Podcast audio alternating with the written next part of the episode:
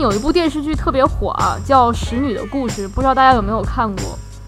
这部剧发生的一个背景呢，就是呃未来的一个反乌托邦的社会，在这个社会里呢，生育率极其低下，环境污染很严重，所以不孕不孕不育的人特别多。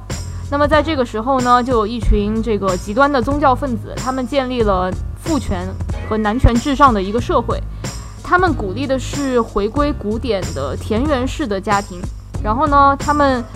建立了他们的政权之后呢，就抓来还有生育能力的女性，呃，分配到各个这个上层阶级的家里面，为他们当生育工具。光听故事梗概就已经非常令人毛骨悚然了吧？嗯，是啊，我我建议我建议各位女性都去看一下。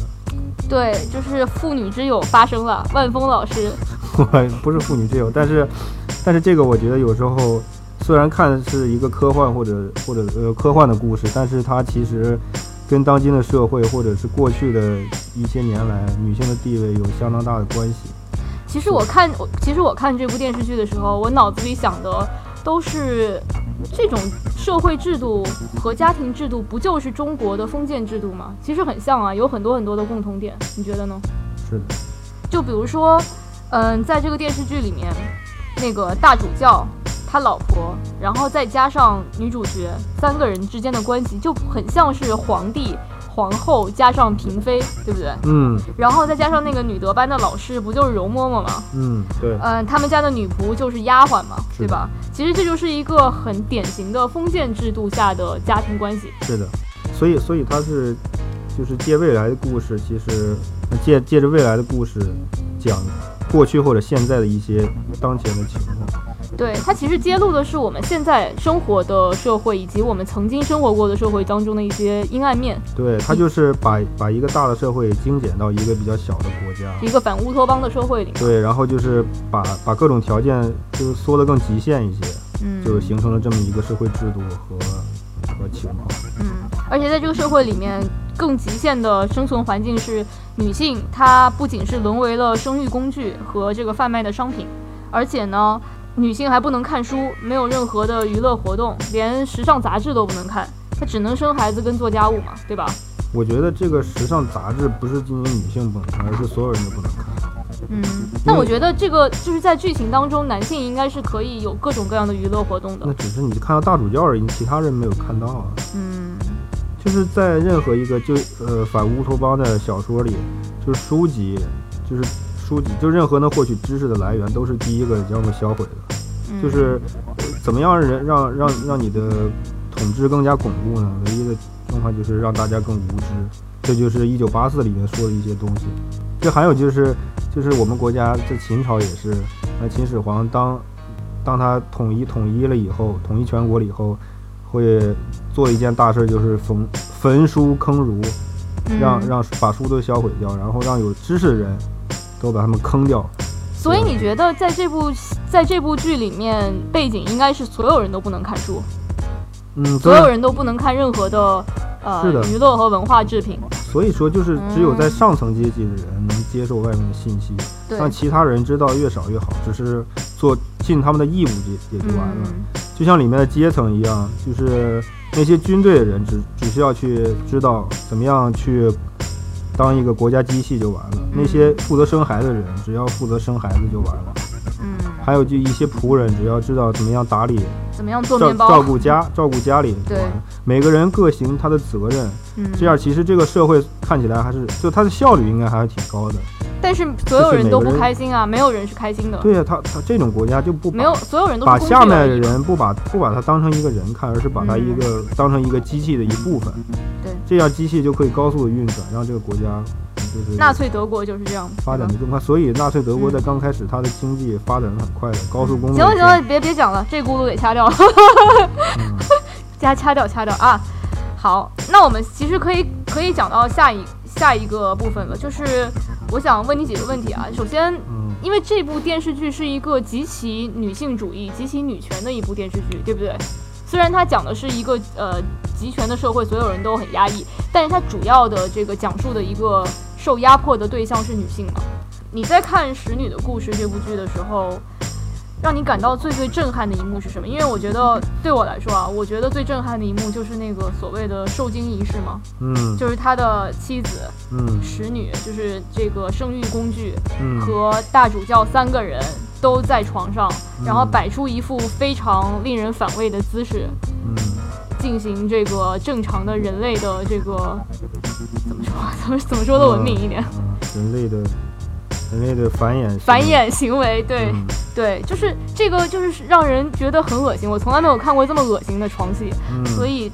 这个对我来说还挺挺震撼的。那对你来说最震撼的一幕是什么？我觉得最震撼的就是它作为一个那个叫激烈国，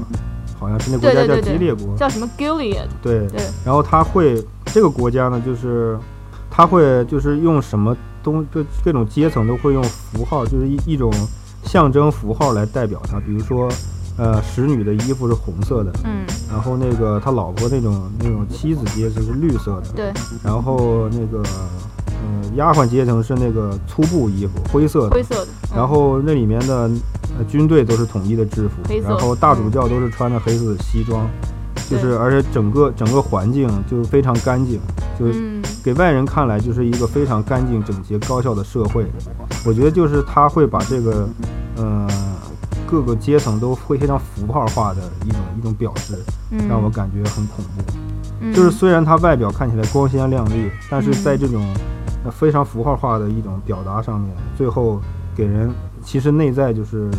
呃，把每个人都禁锢在他呃一个固定的位置吧。对。其实我们这里面的女性角色都都挺悲惨的，嗯，因为拿使女来说，她们是好多都是被抓来的。嗯，从原来是一个自由的女，就是一自由的人吧，自由的角色，然后被强行的带到带到一个感化院，嗯，然后在暴力的手段下屈服，然后变成了使女，嗯，然后所以说，而且而且她她要知道，就是她还要每每个月吧都要有这个 ceremony 的一种折磨，受精仪式，对，对我感觉，而而且她经常会会被。受到身体上的，其实就是身体上的身体上的刑罚。我觉得，我觉得所谓的受精仪式其实就是强奸啊。嗯，有身体身体上的痛苦了，还有会有时候会关在一个地方了。嗯，就是从生理和心理上都是一种很大的打击吧。嗯。我我觉得这个你刚刚说的这个受精仪式啊，就让我觉得最最不寒而栗的一点是你，你可以想象这些女性，这些使女。她们都是曾经经历过文明的现代的社会的和自由的社会，他们曾经都是自由女性。你还记得有一幕，就是大主教带着女主角去那个声色场所，就他们只仅限于上层阶层的人去的那个声色场所。其实那个场所在当当时的这个社会制度下是是是禁止的，对吧？然后他带她去了之后呢？他就说，他就随便指那里面的一些这个妓女，就说你看，她以前是广告公司的 CEO，然后她是什么什么大学呃物理学的博士，就是这些女性，她们曾经在原来的社会中当中都是很有地位，过得很有尊严，然后也享受过自由的人，然后把这样的一群人，他们已经看到了自由是什么的人，把他们抓进来，然后禁锢在禁锢在这么压抑的环境当中，这个尤其残忍啊。嗯。但是我觉得这也，嗯，就是说，就拿伊朗举例子，伊朗原来是民主国家，但是它经过就是伊斯兰革命以后，它就变成了一个宗教制度的国家，就是他们也都是一些文明的人，对，然后经过这个这个这个革命吧，对，变成了有各种规矩限制的人，对，就是他们原来女性也是像你一样说的 CEO 或者是什么样的，有各从事各种职业的，最后他们还是要从不不不管是从心理还是外表。要接受一个宗教仪式的洗礼，你出去要穿长袍了什么的，所以说这不是一个很难的转化过程。就是假如领导人想干这件事儿的话，那下面的人还是能够服从的。嗯，而且就他是一个文明的人，他有可能就反抗是不会那么激烈的，他会有各种考虑，有可能他的性命更重要之外的，就对不会有反那么激烈的反抗。这个剧里面，这个大主教的老婆跟女主角就是 June。之间的关系很微妙。嗯，因为一开始你会觉得主教的老婆对 June 的态度是非常的有敌意，嗯然后非常的仇恨，甚至是。嗯但是之后呢，他们在他在试图让 June 怀孕的过程当中，他又好像是展现出了这个人性化的一面。他不是展现人性化，他他关心的只是孩子，因为嗯孩子是他提升家庭地位的唯一方法。嗯，对所以你觉得在这个背景里面，女就是这个大主教的老婆，只要使女生出了小孩，她在家庭中的地位就会提升。对啊，就等于她生出了小孩儿，而且小孩儿在这个国家是一个非常珍贵的资源，啊就是非常少，就像一个商品一样。假如你拥有这个商品，你的你你不仅是这个人，你这个家庭都有可能比别人在地位上地位上要高一等。所以这个小孩儿是是这个这个国家里看得最重的一环。嗯，所以所以说她怀孕是非常重要的一件事。这个剧本这个故事的一个根基就是，呃，在未来这个社会当中，生育率很低。嗯但我觉得，如果要提升生育率的话，有一个更好的办法，就是提高男人的精子质量嘛。因为在这个剧里面也说了，那个大主教为什么他换了两个使女，还是这个女女女孩一直都没有办法怀孕，就是因为这个男的他不孕不育啊。嗯，但是在这个社会当中，男就是怀疑男人不孕不育，或者是说，甚至是提出要去检查这个男人精子有没有问题，这都是违法的，都是一个禁忌。哎所以他他就写到这样就不教条里，合理啊他写到法律里说男的就不可能不育，所以只可能有女人有问题。他这个教条就为了维护男人在这个社会里的地位所写的，对，但我所以说他他就认为男的是完美的，而有缺陷的总是在女人那一方。对，你还记得以前有部电影是那个《亲爱的》，就赵薇演的那个，嗯。那里面那个人人贩子那个男的嘛，就赵薇的老公，嗯。他就一直跟赵薇说，是因为赵薇不孕不育，嗯，所以生不出孩子。后来赵薇她自己怀孕了，嗯对吧？她嗯怀孕了之后，她才意识到原来不是自己不孕不育。嗯，就是说，我觉得这种事情其实，在现实生活中也是会发生的，因为在一些特别是一些比较落后的地方。在在中国一些比较落后的地方，嗯因为男的就是这个家庭的脸面，他们觉得、就男的的脸比什么都重要，嗯比这个女人的呃要重要很多，对，嗯名声要重要很多。所以这个这个家庭的任务一一大任务就是维维护这个男人的脸面，就是他出我去的话，觉得你这句话其实应该裱起来，就是这句话说的实在太对了。就是他他可以。他可以在家里为了维护他的地位就打老婆，嗯在一些农村啊，嗯嗯所以就大家认为这是一个理所应当的事情，嗯女人嘛就应该教育或者打。嗯，其实女人嗯，我觉得在这样的落后的社会当中啊，女人就跟这部美剧一样，她的功她的功能也就两个，一个是做饭嘛，对吧？做饭、烧菜、打理家务，一个就是生孩子。嗯但是我还是觉得这呃，如果这个社会想要提高生育率的话，难道不应该大力发展科技吗？比如说发展这个人工受孕，呃，嗯试管婴儿，甚至是开发一些这个可以代孕的机器之类的。嗯就是他们怎么能够是倒退到田园时？因为田园时代或者是中世纪，婴儿的死亡率是很高的。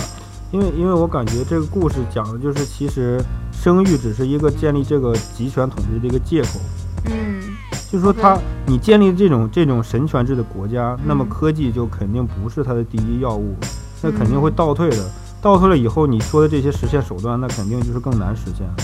因为我一开始也也也看到了，他他就是会处于一些医生，会处决一些有知识的人，嗯对吧？这就是其其实是借这个借口来建立这个国家，而让生让让让这个生育率提升是一个幌子而已，我是这么认为的。最最终是实现了一个神权制的国家，让一些呃在里面叫上层阶级嗯建立一些阶级的制度，让上层阶级过得更好，让下面的阶制度的人为上层阶级去去服务。嗯。刚刚我们在聊最震撼的一个情节嘛，其实我还有一个感到很震撼的情节，就是在后半段，观众就得知了到底是谁制定出这么一套父权制、集权制的制度，其实是不是男人，而是女人。制定这套规则、撰写法律的是大主教的老婆，尽管他老婆后来因为自己撰写的这一套制度和规则而受到了很大的限制，他没有办法到台前来做一个领袖。所以我就想知道，为什么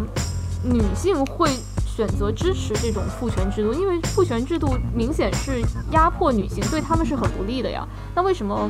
他会坚信呢？还有那个女德班的老师也是一样啊。我不能说他是一个坏人，但是我到看到后面，我是真的感觉他是深深的相信这套制度的，他真的相信他在为这些女孩好。嗯，为什么呀？我感觉有可能，第一是他真的想让这个国家发展的更好，就比如说，因为他现在生育率确实是个问题，他觉得只有建立这种社会制度，才能让国家的生生育率升上来，才能让这个国家生生不息，嗯，才会让它发展的更好。第二是他把他把神权绑定在了这国家的制度里面，嗯，然后这些这些红色感化院的人大多数是基督教的，所以说这些他们在这个国家所做的一各种行为，都可以在呃他们的经书上找到一些理由，其实就是圣经啊，OK，就是圣圣经上找到一些找到一些对对应的一些一些做，就这叫什么呃说法，但是他们是歪曲了圣经的内容啊。对吧？他们把圣经的内容歪曲成有利于他们的东西，因为文字，你你可以有多重解读的，你可以解读成这个意思，也可以解读成那个意思。它文字就在那儿，就看你怎么读，是吧？对。还有说他有可能一开始没有觉得他他写的这个法律条款或者建立这个国家的草稿会会会最终发展成这个样子，就像很多呃。设计了个各种社会制度的人，比如马克思、恩格斯，他劝你小心点儿。好，嗯，其实还有一个情节，我是觉得很不寒而栗，非常可怕的，就是他们怎么样去驯服，一步一步驯服那些本来很自由、很开放的这些女性。不知道你记不记得啊？就是一开始他们呃，一开始在讲这个红色感化院里面发生的故事的时候。有一个女孩叫 Janine 嘛，对吧？她一开始刚进来的时候，她是很不羁的，就像一个小太妹一样的。嗯。但是呢，她进来就直接就是对着那个女德班老师骂脏话，然后他骂完之后直接就被拖出去了。嗯。他在回来的时候，一只眼睛被挖掉了。嗯。所以我觉得他们这种一步一步让你屈服、让你下跪的方法，是很令人不寒而栗的。嗯，很很震撼。我觉得这个很正常，就是你要驯服一个文明人，唯一的方法就是用暴力的手段。就像那个有个电影叫《盲山》一样，就是他会把一些女大学生卖到一个穷乡僻壤的地方，然后做他老婆。那有明良，就是有有智慧、有良知人都知道，一开始他肯定不会接受他做一个农村人的老婆。嗯。然后，但是经过时间的推移，他他有各种方法囚禁你也好呀，不让你走也好啊。经过这个时间推移，好多人都会屈服。虽然他是个文明人，对，他知道这是不对的，但是在暴力和那个，所以我就觉得暴力的手段下，所以我觉得就是剥夺一个人的感官，或者是剥夺一个人的尊严，这是一个需要精心设计的一个过程。就是这种这种体制啊。其实是需要精心设计的，而且是有逻辑的，就是它每一个步骤是有逻有自己的逻辑的。嗯，就像这个红色感化院里面这个嬷嬷，她拿着一个电牛的牛棒，嗯，然后她她选择什么时候电你，什么时候给你一些甜头，对吧？然后怎么样去教你，